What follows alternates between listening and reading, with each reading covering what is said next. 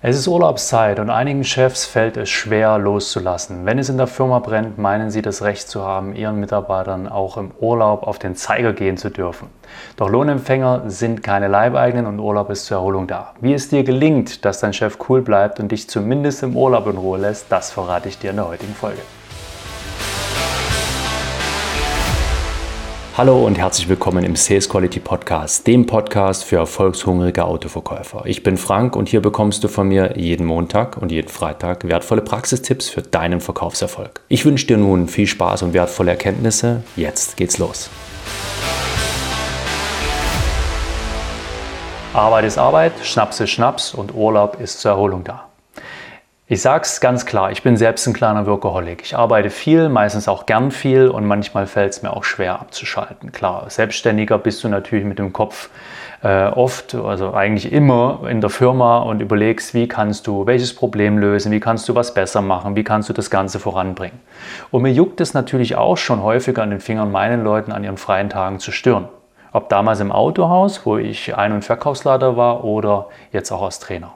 Denn das Geschäft muss ja irgendwie weiterlaufen, das sollte es möglichst glatt tun. Ne? Also wenn ein Mitarbeiter im Urlaub ist, dreht sich ja trotzdem das Rad weiter. Aber ein Recht dazu, seinen Leuten auch an den freien Tagen auf den Zeiger zu gehen, hat deshalb kein Chef der Welt. Ja?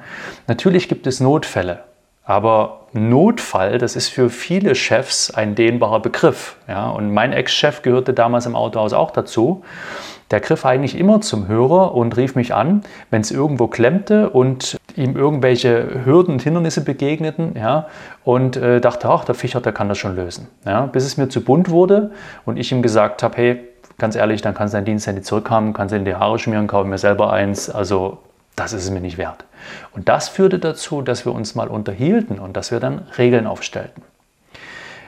Denn weißt du was, auch Führungskräfte und Diensthandybesitzer, so nenne ich es jetzt mal, sind deshalb ja keine Leibeigenen des Unternehmens, auch wenn sie vielleicht besser bezahlt werden, auch wenn sie mehr Verantwortung haben wie, wie ein Mitarbeiter, der ihnen jetzt unterstellt ist. Aber deswegen haben Vorgesetzte und auch Kollegen ja, ähm, nicht das Recht, aus einer Mücke einen Elefanten zu machen und sich rauszunehmen, äh, dich an deinem freien Tag zu stören. Ja? Denn eines sollten wir uns mal bewusst machen es ist ja nicht nur so, dass wir, wenn wir ähm, jetzt jemanden anrufen, einen Mitarbeiter von uns als Beispiel, ähm, dass wir den seine Erholung stören. Ne? Also wir, wir reisen ihn aus der Erholungszeit raus, bringen gedanklich wieder ins Unternehmen und wenn der dann Mails beantwortet, WhatsApp schreibt, äh, Telefonate führt oder so, dann belästigt das ja auch und stört die Erholung der Menschen, die mit ihm in die Erholung gegangen sind, in den Urlaub gegangen sind, also Partner, Kinder, Freunde. Ne? Und ich sagte gleich, wie diese Regeln aussahen, äh, die wir aufgestellt haben, die dann dafür sorgten, dass es bei meinem Chef äh, Klick gemacht hat und er mich dann in Ruhe gelassen hat. Ja? Wir müssen uns zuvor mal eins bewusst machen. Das ganze Jahr über, Tag ein, Tag aus, müssen wir funktionieren. Das geht einem Mitarbeiter, ähm, so, das geht einem Selbstständigen so, das geht einem Unternehmer so. Das geht uns allen so. Und die Menge an Informationen, die wir heute tagtäglich verarbeiten, übersteigt die Datenmenge, tagtäglich, ne, übersteigt die Datenmenge, die unsere Vorfahren im Mittelalter im gesamten Jahr zu verarbeiten hatten. Das ist echt heftig und da sollte man mal drüber nachdenken.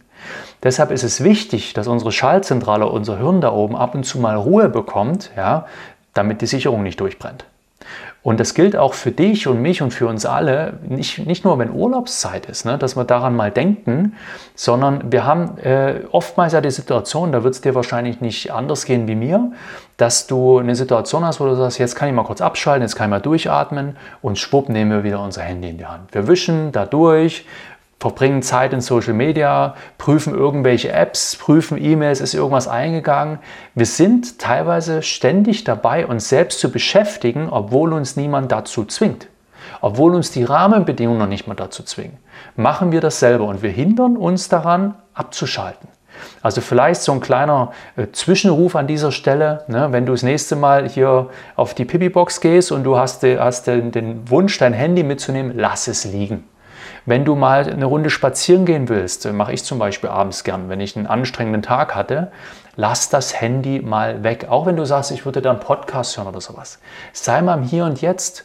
hole ich mal, ob du äh, so, so romantisch und doof das vielleicht klingen mag, ob du vielleicht mal ein paar Vögel zwitschern hörst oder sowas. Weißt du, dass du die Umwelt wieder wahrnimmst ohne diese ganze Elektronik und ohne diese ständigen Ablenkungen.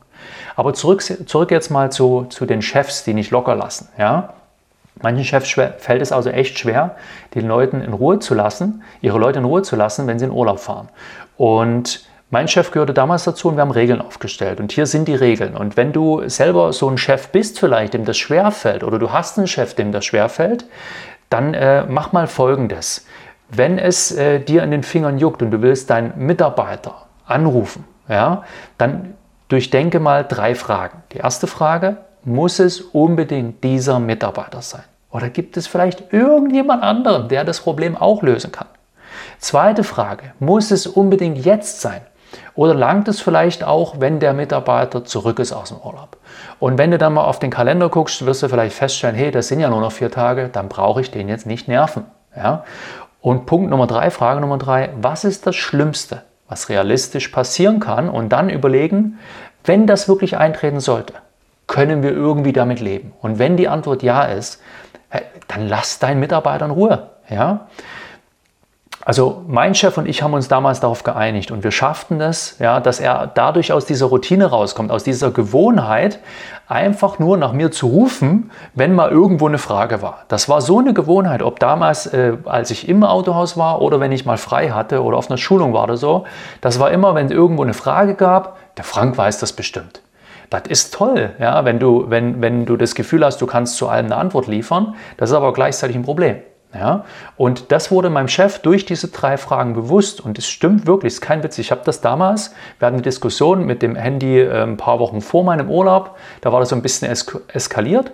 Und kurz bevor ich dann in Urlaub gegangen bin, am letzten Tag habe ich ihm nochmal so ein Post-it gegeben mit diesen drei Fragen drauf und habe gesagt, bitte sei so gut, wenn es dich juckt und du willst mich anrufen, reflektiere ganz kurz. Ja? Muss das unbedingt ich sein? Muss das unbedingt jetzt sein? Was ist das Schlimmste, was realistisch passieren kann?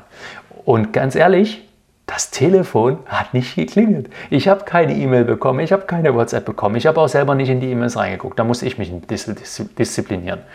Und das ist also auch eine gute Sache ähm, für, für äh, deinen Chef selber oder für dich als Chef, ne? weil das ist auch, so eine, ist auch wichtig nochmal, dass du dir das vielleicht vor Augen führst. Wenn du einen Chef hast, dem das schwerfällt, sprich mit ihm mal drüber.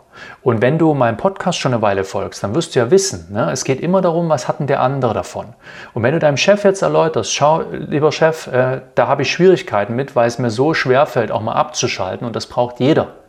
Und du kannst ja deinem Chef sagen, wenn das so ist, ich mag meinen Job, ich mag das, was ich tue, aber trotzdem brauche ich mal einen Kontrast dazu, ich brauche mal Ausgleich, ich brauche mal Ruhe. Und es hilft mir nicht, Ruhe zu finden, wenn ich im Urlaub bin, wenn dann ständig irgendwie mal kurz eine Nachricht kommt. Für dich ist das kurz, dann geht dein Tagesgeschäft weiter, super. Für dich ist das einfach, super. Aber für mich in dem Moment und auch für meine Lieben in der Umgebung, wenn ich halt vielleicht mal fünf Minuten länger brauche, weil wir dann kurz telefonieren, ist der Urlaub gestört. Und du willst doch bestimmt, dass ich gut erholt, statt wie ein Stresspickel zurückkomme und dann auch wieder motiviert bin zuzupacken. Okay? Also, geht ins Gespräch miteinander, wenn ihr die Situation habt. Die drei Fragen sind, muss es unbedingt dieser Mitarbeiter sein? Muss es unbedingt jetzt sein? Was ist das Schlimmste, was hier passieren kann? Und äh, erst dann, wenn diese Fragen entsprechend beantwortet sind, dann treffe ich die Entscheidung, muss das sein? Ist das ein Notfall oder lasse ich meinen Mitarbeiter in Ruhe? Das war's schon wieder. Ich hoffe, es hat dir gefallen und vor allem etwas gebracht. Bitte denke daran, Umsatz entsteht nur durch Umsetzung. Und wenn du zur Nummer 1 in deinem Autohaus werden willst und dafür einen Sparringspartner suchst, der dich dabei unterstützt, dann geh gerne einmal auf www.autoverkäufer-coaching.de. Da findest du alle Infos und auch Feedbacks zu meinem Coaching-Programm. Sei clever und unbequem und gern beim nächsten Mal wieder mit dabei. Ciao.